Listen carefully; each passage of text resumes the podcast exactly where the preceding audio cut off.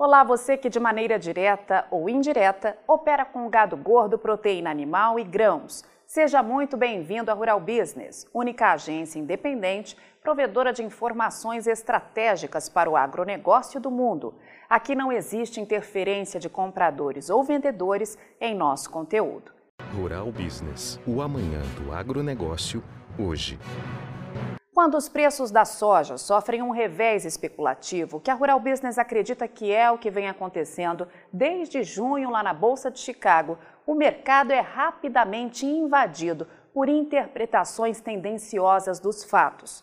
Muitas vezes isso acontece pela mais pura inocência em acreditar em tudo que é produzido e espalhado pela velha mídia e sites gratuitos, criados para defender interesses de grandes investidores e corporações outras pelo simples propósito de garantir belas oportunidades de negócios a quem de fato paga as contas, sobretudo os grandes importadores.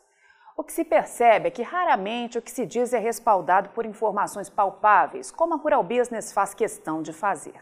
E isso tem um porquê. Somos a única agência independente, provedora de informação estratégica para o agronegócio e investidores do mundo sem qualquer interferência de compradores ou vendedores em nosso conteúdo.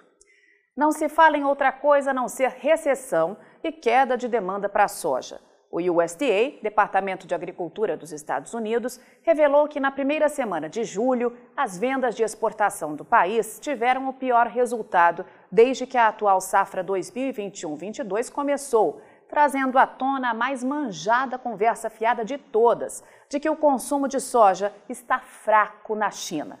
Só que a Rural Business alerta, não é nada disso.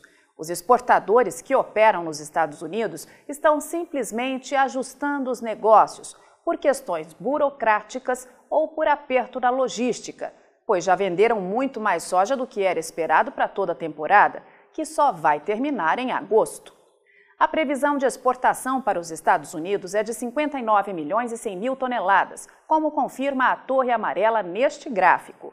O detalhe é que em apenas 45 semanas foi confirmado um saldo de vendas de 59 milhões e 900 mil toneladas, mesmo com todos os cancelamentos já anunciados. Volume que extrapola a meta prevista em 800 mil toneladas e isso restando ainda cerca de 40 dias de safra pela frente. E quem acredita que há alguma retração de demanda para a nova temporada 2022-23, ou quem sabe até aqui para o Brasil, está muito enganado.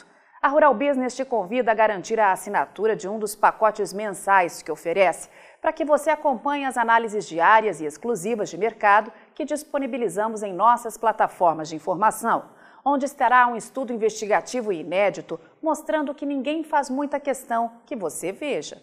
Os números revelam que só a China já teria comprado 90% mais de soja dos Estados Unidos do que um ano atrás, tudo com entrega na nova temporada. E aqui no Brasil, a média mensal de embarques corre o risco de precisar ser cortada em 71% a partir de agosto, pois não haverá soja para manter os embarques nos níveis atuais.